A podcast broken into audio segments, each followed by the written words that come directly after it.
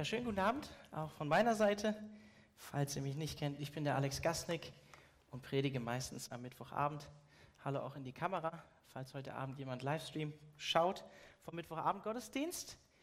Ja, ich freue mich, dass wir heute in eine neue Serie starten können und bin gespannt, ähm, ob ich das einhalten kann mit den Kurzpredigten. Ich habe gerade diese Woche wieder Feedback bekommen, es ist manchmal doch etwas lang am Mittwoch.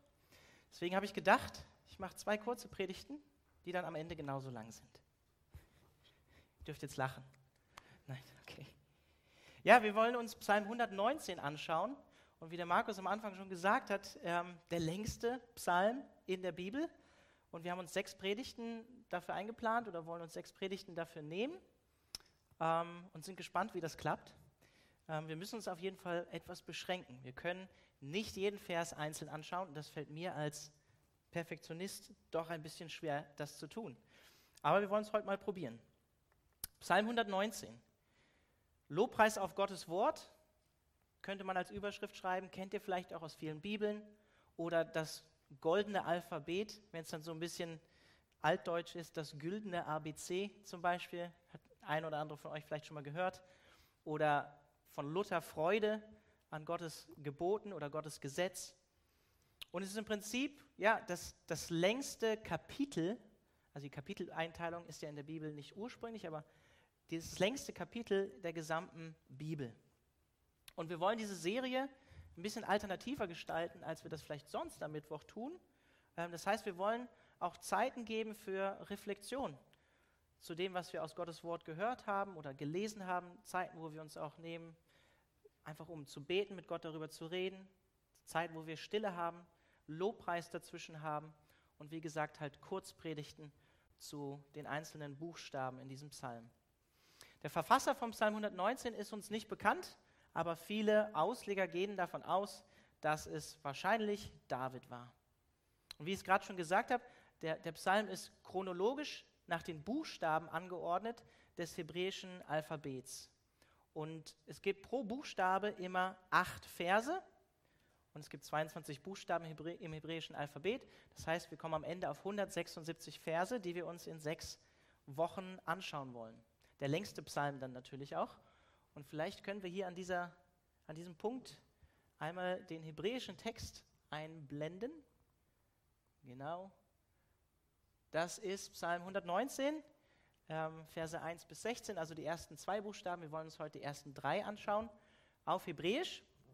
Und wie ihr seht, man liest Hebräisch, übrigens hier steht es auch Hebräisch, man liest Hebräisch ähm, von rechts nach links. Und ihr seht, Aleph, also auch wie bei uns, das A als, als ersten Buchstaben. Und ihr seht dann in den acht Versen, dass das Aleph jedes Mal kommt und jedes Mal auftaucht. Genauso beim Bet, beim B, ähm, seht ihr den gleichen Buchstaben. Einfach nur, dass ihr es mal gesehen habt, falls es euch interessiert, für die, die es noch nicht wussten. Also Psalm 119. Ähm, ihr wisst, die Psalmen sind im Prinzip eigentlich das Gesangsbuch ähm, vom alten Israel. Also ja, auch die Christen haben sich viel mit dem Psalm beschäftigt und beschäftigen sich heute noch immer viel mit dem Psalm. Nach Jesaja sind die Psalmen das meistzitierteste ähm, alttestamentliche Buch äh, im Neuen Testament. Also die Psalmen sind, sind wichtig. Und zweitens ist Psalm 119 ein Lobpreis, also wirklich ein Lobpreis auf Gottes Wort. Je nachdem, ich habe selber jetzt nicht alle Synonyme durchgezählt, aber man kommt so auf, auf sieben bis zehn oder acht Synonyme, verschiedene Worte für das Wort Gottes oder das Gesetz oder ähm, verschiedene andere Worte, die benutzt werden in diesem Psalm. Also es geht um, und ich benutze jetzt hier bewusst auch an diesem Punkt das Wort Bibel für uns. Ja? Das Wort Bibel. Ein Lobpreis auf Gottes Wort, die Bibel. Drittens ist Psalm 119 ein Gebet. Ein Gebet darum, nach Gottes Anweisungen, Gottes Geboten auch zu leben. Und vielleicht überrascht das den einen oder anderen, aber wenn man den Psalm aufmerksam liest, dann fällt einem auch auf, es ist ein Gebet von jemandem, der um seines Glaubens willen und seiner Treue zum Wort Gottes verfolgt wird. Das sehen wir heute sogar schon in Vers 22, Vers 23 ganz klar. Und viertens ist Psalm 119 ein, wie man es gerade auch hier sieht, ein Kunstwerk an sich, ein Kunstwerk auch der hebräischen Poesie. Und fünftens ist Psalm 119 eine Ermutigung an dich und mich, Gott zu suchen. Und das wünsche ich mir wirklich durch diese sechsteilige Serie. Gott zu suchen, die Bibel zu studieren und auch nachher zu leben. Nach dem, was man gefunden hat in der Bibel auch zu leben. Zu meiner Zeit noch, als ich in FTH studiert habe in Gießen, das war 2006 bis 2010, war es auch schon zehn Jahre her, seitdem ich fertig bin, ähm, gab es unter dem Logo der FTH, also eine theologische Ausbildungsstätte, einen Vers, und das war Psalm 119, Vers 130. Und ich lese ihn mal aus der Schlachterübersetzung vor. Die Eröffnung deiner Worte erleuchtet und gibt den Unverständigen Einsicht. Bei meinen Studiennotizen zur Predigtvorbereitung überschreibe ich diese immer mit dem, mit dem Vers 18, auch aus Psalm 119. Da heißt es aus der neuen Genfer Übersetzung: Öffne mir die Augen, damit ich die Wunder erkenne, die dein Gesetz enthält. Ich habe letzte Woche zu meinem Geburtstag ein Buch geschenkt bekommen von einem Eckhard Hagedorn. Das ist der Papa von Markus Hagedorn, der heute hier in den Gottesdienst eingeleitet hat. Aber das fand ich witzig und passend. Das Buch heißt Fette Beute. Ähm, ich habe bis jetzt erst nur die Einleitung und das Outro gelesen, was schon gut war. Ähm, mal gucken, vielleicht schaffe ich es während dieser Serie, das Buch auch noch zu lesen. Dann kann ich euch das empfehlen oder auch nicht empfehlen. Aber ich glaube, ich kann es empfehlen. Die Einleitung und das Outro war sehr gut. Ähm, sehr sprachwitzig auch geschrieben. Äh, sehr, sehr cool. Aber er hat diesen Titel von seinem Buch abgeleitet von Psalm 119, wer hätte es gedacht, Vers 162. Ich freue mich über dein Wort wie jemand, der fette Beute macht oder reiche Beute macht. Und ich glaube, die Bibel ist nicht umsonst ähm, mit weitem Abstand das meistgelesene und meist übersetzte Buch der Welt. Warum? Weil ich es selber erlebt habe und glaube, weil die Bibel mehr ist als einfach nur ein Buch. Ich glaube, es sind wirklich Gottes Worte an uns Menschen. Und mein Wunsch, meine Hoffnung, mein Gebet für uns ist in dieser Serie, dass der Heilige Geist uns einen neuen Hunger schenkt nach der Bibel, nach Gottes Worten. Eigentlich nach Gott selbst. Dass wir eine neue Sehnsucht danach haben, Gottes Wort zu studieren und Gott zu erleben. Wir haben ja am Mittwoch eine lange Zeit jetzt auch in den Sendschreiben die Menge 2020 Übersetzung benutzt oder so ein Update der Menge-Übersetzung, die schon etwas älter ist. Und das war eine Testphase mit der Menge. Ja? Ich habe mit dem Sam jetzt wieder vereinbart, dass wir wieder zurückswitchen zu der offiziellen Übersetzung, die wir sonst benutzen. Das ist fürs Neue Testament die neue Genfer und auch für die Psalmen neue Genfer und sonst fürs Alte Testament die Schlachter 2000 Übersetzung. Ähm, ja, wir wollen als Gemeindeleitung vielleicht auch mal schauen, was, was, welche Übersetzung wollen wir verbindlich eigentlich auf Deutsch für uns als Gemeinde nutzen. Aber dafür müssen wir uns noch besprechen, austauschen. Ich finde die Menge 220 ja eigentlich einen ganz guten Kompromiss zwischen Verständlichkeit und aber Grundtextnähe.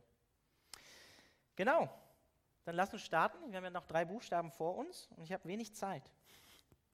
Ich sage das natürlich aus Spaß. Vers 1. Glücklich zu preisen sind alle, deren Lebensweg untadelig ist, die den Weg gehen, den das Gesetz des Herrn zeigt. Glücklich sind, die auf alles achten, was er in seinem Wort bezeugt, die von ganzem Herzen nach ihm fragen, die kein Unrecht tun, sondern auf Gottes Wegen gehen. Du selbst, Herr, hast uns deine Ordnung anbefohlen, damit wir sie mit ganzem Ernst beachten. Ach, dass ich doch beständig die Wege gehen möge, auf denen ich deine Bestimmung einhalte. Dann werde ich nicht in Schande enden, wenn ich auf alle deine Gebote schaue. Mit aufrichtigem Herzen will ich dir danken, wenn ich immer besser deine Rechtsordnung befolgen lerne, in der sich deine Gerechtigkeit spiegelt. An deine Bestimmungen will ich mich halten, verlasse du mich nicht ganz und gar. Die ersten drei Verse, ganz, ganz wichtig für diesen Psalm, glücklich zu preisen, sind alle, die den Weg gehen, die das Gesetz Gottes zeigt. Glücklich sind alle, die auf sein Wort achten und ihn vom ganzen Herzen suchen, die kein Unrecht tun, sondern auf Gottes Wegen gehen. Selig, die Seligpreisung kennt ihr aus dem Neuen Testament, vermute ich. Kann man auch übersetzen mit wohl denen oder halt hier wie in der neuen Genfer Übersetzung glücklich zu preisen sind. Und das ist hier im Hebräischen tatsächlich das hebräische Äquivalent von dem griechischen Makarios, was wir bei den Seligpreisungen von, von Jesus haben. Oder auch in der Offenbarung hatten, ihr erinnert euch von Johannes, es gibt sieben Seligpreisungen im letzten Buch der Bibel, der Offenbarung. Und wer ist hier glücklich zu preisen? Glücklich zu preisen ist der oder diejenige, der den Weg geht, den Gottes Gesetz uns zeigt. Derjenige, der auf alles achtet, was Gott in seinem Wort sagt. Mit anderen Worten, derjenige, der sich Gottes Wort offenbart in der Bibel zu Herzen nimmt. Der ist glücklich zu preisen oder diejenige ist glücklich zu preisen. Und ich weiß, hier sitzen auch einige junge Leute heute Abend oder schauen vielleicht auch live zu oder hören das live äh, nicht live, dann hören das im Nachhinein nach. Ähm, aber häufig haben wir das Denken, dass, dass wir, wenn wir uns nach Gottes Gebot ausrichten, so dass wir irgendwas verpassen, oder? Dass wir eben irgendwie, ja, irgendwie nicht glücklich sind, weil die Sünde doch irgendwie was verspricht, zumindest die Welt da draußen uns verspricht, dass wir irgendetwas brauchen, was außerhalb von Gottes Geboten ist, was uns vermeintlich glücklicher machen wird. Aber glücklich ist der zu preisen, der sich Gottes Wort zu Herzen nimmt und danach lebt. Das sagen hier die ersten drei Verse. Und es ist wieder so eine Einleitung in den gesamten Psalm, in die gesamten, gesamten 176 Verse, die wir noch vor uns haben. Also 173 jetzt noch. Es ist eine Art Überschrift für den ganzen Psalm. Und ich weiß nicht, wer von euch, wenn er das hört, glücklich zu preisen ist, nicht auch an einen anderen Psalm denkt, nämlich an den allerersten Psalm an Psalm 1. Die Psalmen, die 150 Psalmen, das Buch der Psalmen beginnt folgendermaßen. Glücklich zu preisen ist, wer nicht dem Rat gottloser Menschen folgt, wer nicht denselben Weg geht wie jene, die Gott ablehnen, wer keinen Umgang mit den Spöttern pflegt. Glücklich zu preisen ist, wer Verlangen hat nach dem Gesetz des Herrn und darüber nachdenkt Tag und Nacht. Psalm 1 ebenso. Glücklich zu preisen ist, wer sich an diesem Weg von Gottes Wort hält, als Einleitung für die gesamten Psalmen, die ganzen 150, 150 Psalmen. Es gibt zwei Wege, die uns als Menschen aufgezeigt werden, vielleicht auch in Anlehnung an die Bergpredigt, Matthäus 7. Es gibt den schmalen, bedrängten Weg, den Gott in seinem Wort offenbart hat, der in Jesus Christus seinen Höhepunkt findet und der zum ewigen Leben führt. Und es gibt einen breiten Weg, losgelöst von Gott und seinem Wort, der häufig gekennzeichnet ist von Sünde und der letztlich zum ewigen Tod und Verderben führt. Das sehen wir auch heute hier im Psalm 119 in Vers 21. Kommen wir nachher noch zu, ich lese den einfach mal vorweg. Überhebliche Menschen hast du zurechtgewiesen, verflucht, sagt er, ausgeschlossen von der ewigen Gemeinschaft mit Gott sind alle, die deine Gebote außer Acht lassen die dein Wort nicht ernst nehmen. Ich weiß nicht, ob ihr es wusstet, aber ihr seid heute Abend glücklich zu preisen. Wusstet ihr das? Ich hoffe, ihr wusstet das. Jesus sagt in Lukas 11, Vers 27 bis 28, Während Jesus über diese Dinge sprach, unterbrach ihn plötzlich eine Frau aus der Menge und rief zu ihm, Glücklich zu preisen ist die Frau, die dich zur Welt bringen und die dich stillen dürfte, Jesus. Ja, erwiderte Jesus, glücklich zu preisen sind die, die Gottes Wort hören, das tut ihr heute Abend hier, vielleicht seid ihr auch deswegen hier, hoffe ich doch, und es befolgen. Sagt Jesus, glücklich zu preisen sind die, die Gottes Wort hören und es befolgen. Als ich vorhin gesagt habe, dass diejenigen glücklich zu preisen sind, die sich Gottes Wort zu Herzen nehmen, die Worte der Bibel zu Herzen nehmen, damit meinte ich auch, die ihr Leben an der Bibel ausrichten. Das heißt, die auch danach leben wollen. So wie es Vers 1 auch sagt, deren Weg untadelig ist. Das heißt, der integer ist, der gesund ist. Die den Weg gehen, den das Gesetz des Herrn zeigt. Oder Vers 2, die auf alles achten, wörtlich seine Zeugnisse bewahren. Und dann Vers 3, die kein Unrecht tun, sondern auf Gottes Wegen gehen. Und dann ist Vers 4 bis Vers 8 von dem ersten Buchstaben eigentlich ein komplettes Gebet darum, an Gott das auch zu tun. Ein Gebet darum, wirklich Gottes Gebote auch zu beachten und einzuhalten und zu leben. Glücklich ist derjenige, der nicht nur hört, sondern auch tut. Nicht nur der Hörer des Wortes, sondern auch der Täter des Wortes. Das sagt Jesus hier in Lukas 11 und das sagt auch Jakobus in Kapitel 1, Vers 25. Ein Vers, den ihr sicherlich auch alle kennt. Ich möchte ihn trotzdem vorlesen. Wer sich jedoch in das vollkommene Gesetz vertieft, das Gesetz der Freiheit und es ständig vor Augen hat, wer also das Gehörte nicht vergisst, sondern es in die Tat umsetzt, der ist, was? Glücklich zu preisen, denn er wird gesegnet sein bei allem, was er tut. Wenn wir Gottes Wort hören und in unserem Leben anwenden, das zulassen, dass der Heilige Geist es in unserem Leben anwendet, dann werden wir das erleben. Dann werden wir Segen erleben, indem wir bewahrt werden vor Schande, Scham und Enttäuschung, so wie es Vers 6 sagt im Psalm 119. Dann werde ich nicht in Schande enden, wenn ich auf alle deine Gebote schaue. Wenn wir auf Gottes Wort hören und unser Leben und in unser Leben anwenden lassen durch den Heiligen Geist, dann macht uns das dankbar. Weil sich in Gottes Worten seine Gerechtigkeit widerspiegelt. Das heißt, Gottes Worte sind gut für uns. Sie sind heilsam für uns. Sie sind richtig, sie tun uns gut. Vers 7, mit aufrichtigem Herzen will ich dir danken, wenn ich immer besser deine Rechtsordnung befolgen lerne, in der sich deine Gerechtigkeit spiegelt. Also es bewahrt uns vor Enttäuschung, Schande und Scham und es macht uns letztlich dankbar, weil Gottes Gerechtigkeit sich in seinen Worten spiegelt. Sie sind gut für uns. Aber was ist der wichtigste Grund, warum derjenige glücklich zu preisen ist, der sich die Bibel zu Herzen nimmt. Vers 2. Glücklich sind, die auf alles achten, was er in seinem Wort bezeugt, die von ganzem Herzen nach ihm fragen. So auch ähnlich Vers 10. Das heißt, die Bibel zu studieren, von ganzem Herzen Gott in seinem Wort zu suchen, heißt, Gott zu suchen. Gott von ganzem Herzen zu suchen und nach ihm zu fragen. Hier sehen wir so diese enge Beziehung, diese Verbindung zwischen Gott und seinem Wort, seiner Offenbarung. Für uns die Bibel als Christen.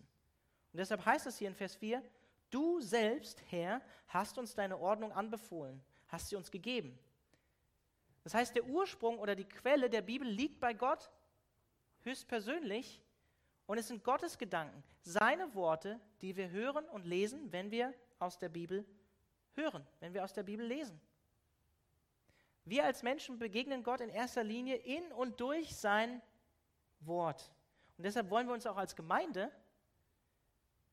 unter Gottes Wort stellen und an Gottes Wort ausrichten. Deswegen nimmt die Bibel bei uns hoffentlich in den Gottesdiensten so viel Raum ein. Deswegen predigen wir Vers für Vers durch die Bibel, weil wir das glauben.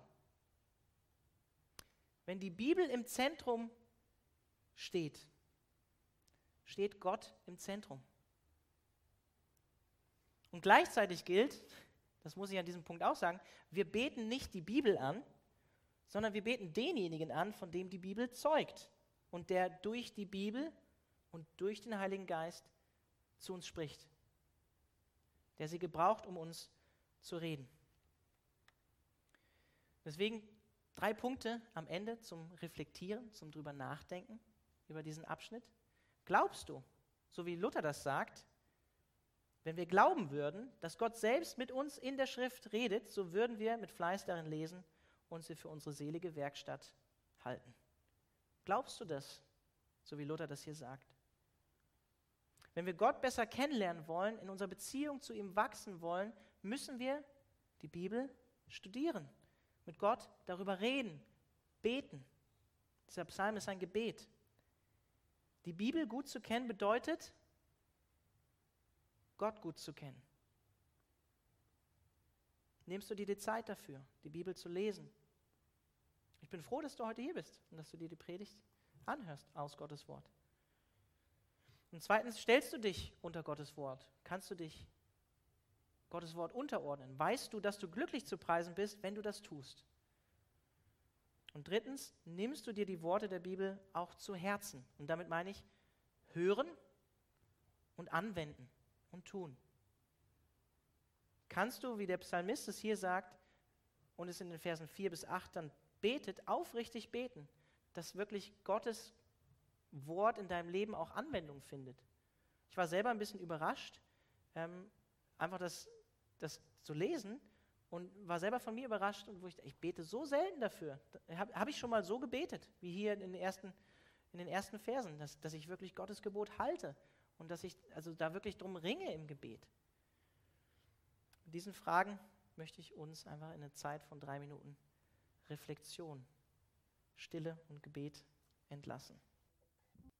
In dem ersten Lied haben wir gerade gesungen, also zieh mich ein bisschen näher zu dir, ähm, in die Gemeinschaft mit dir. Ich will deine Liebe eigentlich auch kennen, ne? Oder? War das richtig? Ja, genau. Ich weiß nicht, ihr kennt wahrscheinlich auch die Umschreibung für die Bibel, ne? als Liebesbrief des Vaters sozusagen an uns, oder? Und im Endeffekt ist es die Bibel. Sie spricht von der Liebe von Jesus am Ende, auf die alles hinweist, auch das Alte Testament. Ähm, ja, durch die Gott gesprochen hat zu uns und in, indem er uns seine Liebe erwiesen hat.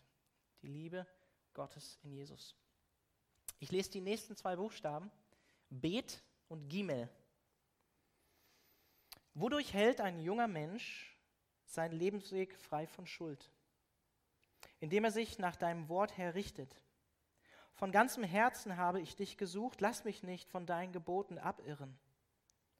Auch bewahre ich im Herzen, was du sagst oder gesagt hast, um nicht gegen dich zu sündigen. Gepriesen seist du, Herr, lehre du mich, deine Bestimmungen zu folgen. Ich selbst will weitererzählen, welche Rechtsentscheidungen du ausgesprochen hast. Und es erfüllt mich mit Freude, den Weg zu gehen, den du als richtig bezeugst. Darüber bin ich glücklicher als über alles, was man besitzen kann. Gerne denke ich über deine Ordnungen nach, Achten will ich auf die Wege, die du vorgegeben hast. An deinen Bestimmungen habe ich große Freude. Dein Wort will ich niemals vergessen. Erweise mir, deinem Diener, deine Güte, damit ich neue Lebenskraft bekomme und dein Wort befolgen kann. Öffne mir die Augen, damit ich die Wunder erkenne, die dein Gesetz enthält. Nur ein Gast bin ich auf dieser Erde, enthalte mir deine Gebote nicht vor. Zu jeder Zeit verzehre ich mich vor Sehnsucht nach deinen Rechtsbestimmungen. Überhebliche Menschen hast du zurechtgewiesen. Verflucht sind alle, die deine Gebote außer Acht lassen. Befreie mich doch von Hohn und Verachtung, denn ich gebe Acht auf das, was du in deinem Wort bezeugst. Ganz gleich, ob Mächtige beieinander sitzen und sich gegen mich beraten, ich, dein Diener, sinne nach über deine Bestimmungen. An dem, was du bezeugst, habe ich große Freude. Es ist der Ratgeber für mein Leben. Lange ist es her, dass ich Blaise Pascal, Blaise Pascal zitiert habe und an dieser Stelle ein Zitat von Blaise Pascal aus seinen Gedanken. Alle Menschen versuchen, glücklich zu sein. Darin gibt es keine Ausnahme, wie verschieden die Mittel auch sind, die sie anwenden. Sie streben alle nach diesem Ziel, glücklich zu sein. Es ist der Beweggrund für alle Handlungen aller Menschen.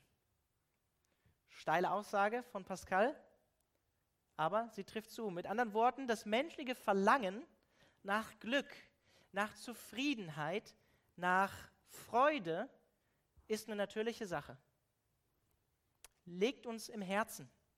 Wir alle suchen Glück und Erfüllung. Oder ist irgendjemand hier, der nicht glücklich sein will oder erfüllt oder zufrieden? Allerdings suchen die Menschen an unterschiedlichen Orten nach dem, worauf es alle eigentlich abgesehen haben, nämlich glücklich, zufrieden, erfüllt zu sein.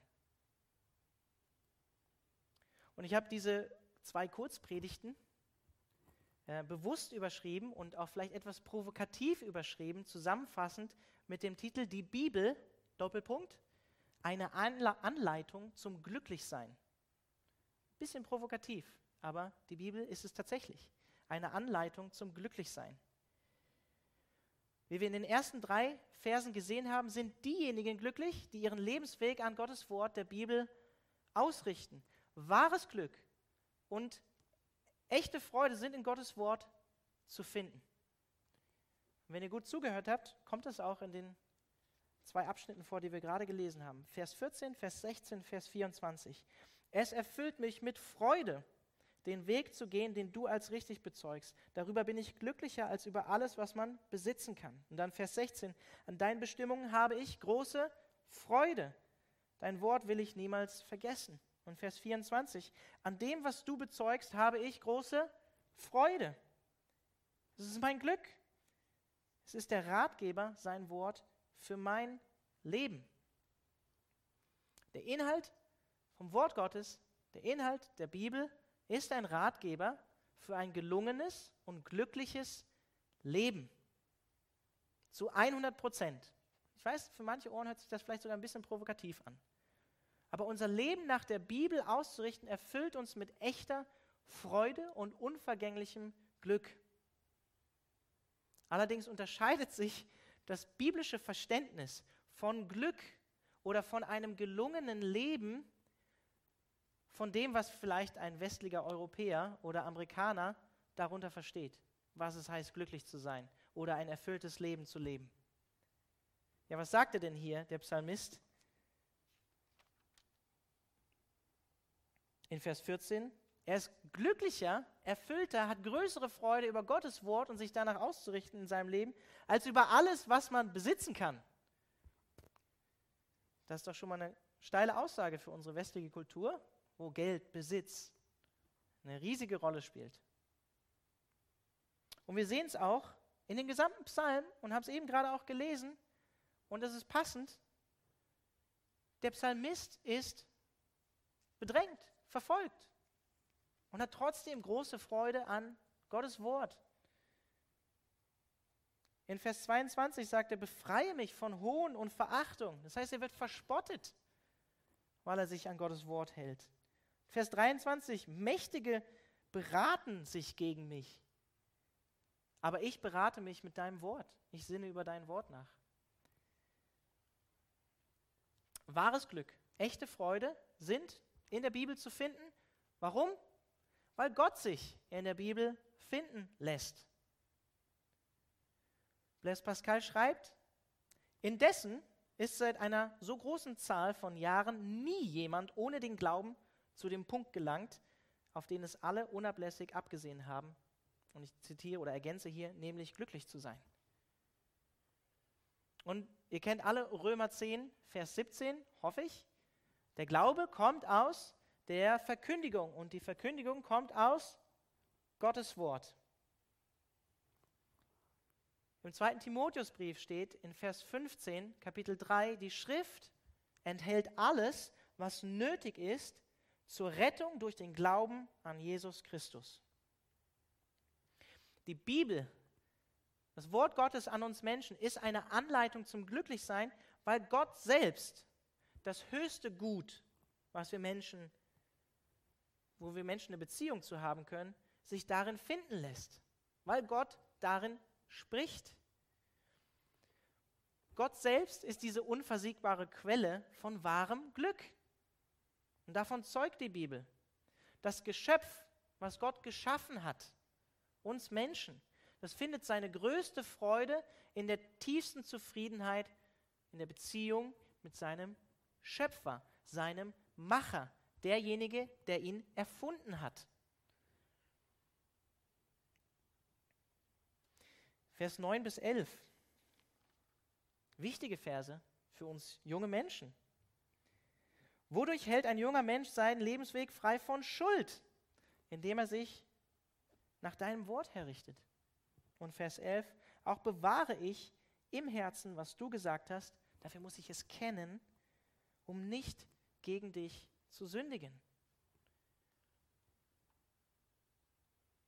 Das müssen wir hören als, als junge Menschen. Vielleicht war der Psalmist tatsächlich auch jung ein junger Mensch. Und gerade junge Menschen, behaupte ich jetzt mal, natürlich auch ältere Menschen, aber gerade junge Menschen sind auf der Suche nach Lebenssinn. Warum lebe ich eigentlich? Nach Lebensglück. Wofür lebe ich eigentlich? Und gerade junge Menschen sind dabei auch unzähligen Versuchungen ausgesetzt, wie es uns auch der zweite Timotheusbrief sagt. Wir sind Irrwegen aus, ausgesetzt als junge Menschen. Die Welt bietet viel an. Aber Paulus sagt dem jungen Pastor Timotheus, halte dich fern von weltlichen Begierden. Flieh der jugendlichen Begierden, sagt er, der jugendlichen Versuchungen.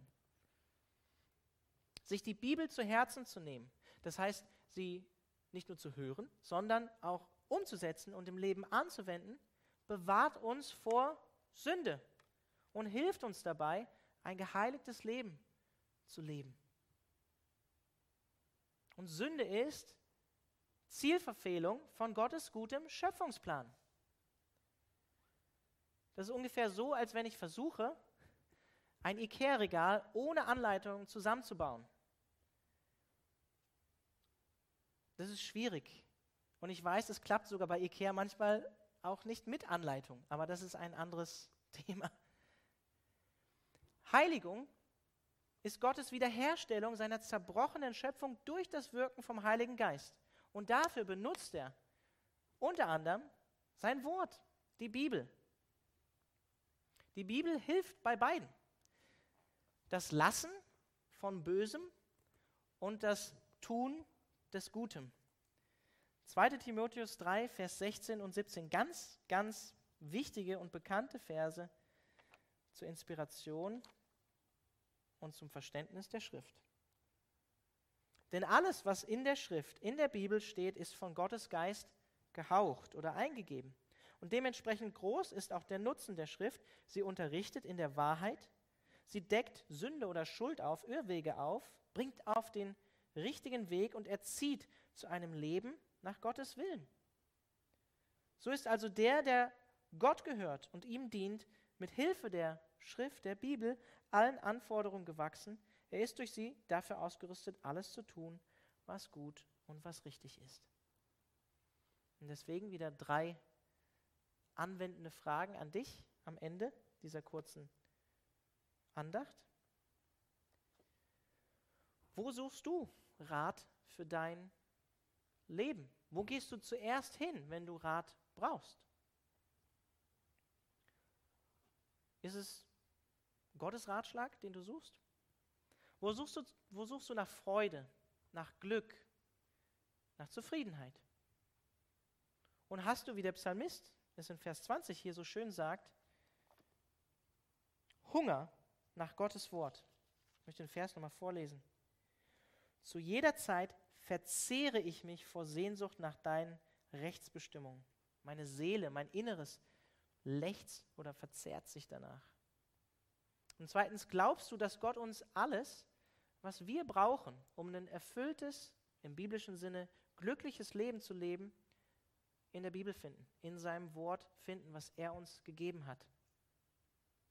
Und drittens, wir brauchen Hilfe. Wir brauchen den Heiligen Geist. Gott muss uns dabei helfen, sein Wort zu verstehen und auch in unserem Leben anzuwenden. Vers 18. Öffne mir die Augen, damit ich überhaupt erkenne, was dein Gesetz oder dein Wort mir sagt. Und Vers 12 und Vers 17, gepriesen seist du Herr, lehre du mich deine Bestimmungen zu befolgen oder sie zu folgen. Dafür brauche ich Gott, er soll mich das lehren. Er soll mir dabei helfen. Und Vers 17, erweise mir, deinen Diener, deine Güte, damit ich neue Lebenskraft bekomme und dein Wort überhaupt befolgen kann. Wir brauchen den Heiligen Geist, und wir brauchen Gott, damit wir das tun können. Wir haben jetzt wieder drei Minuten Zeit, über das Gesagte nachzudenken, zu beten, zu reflektieren.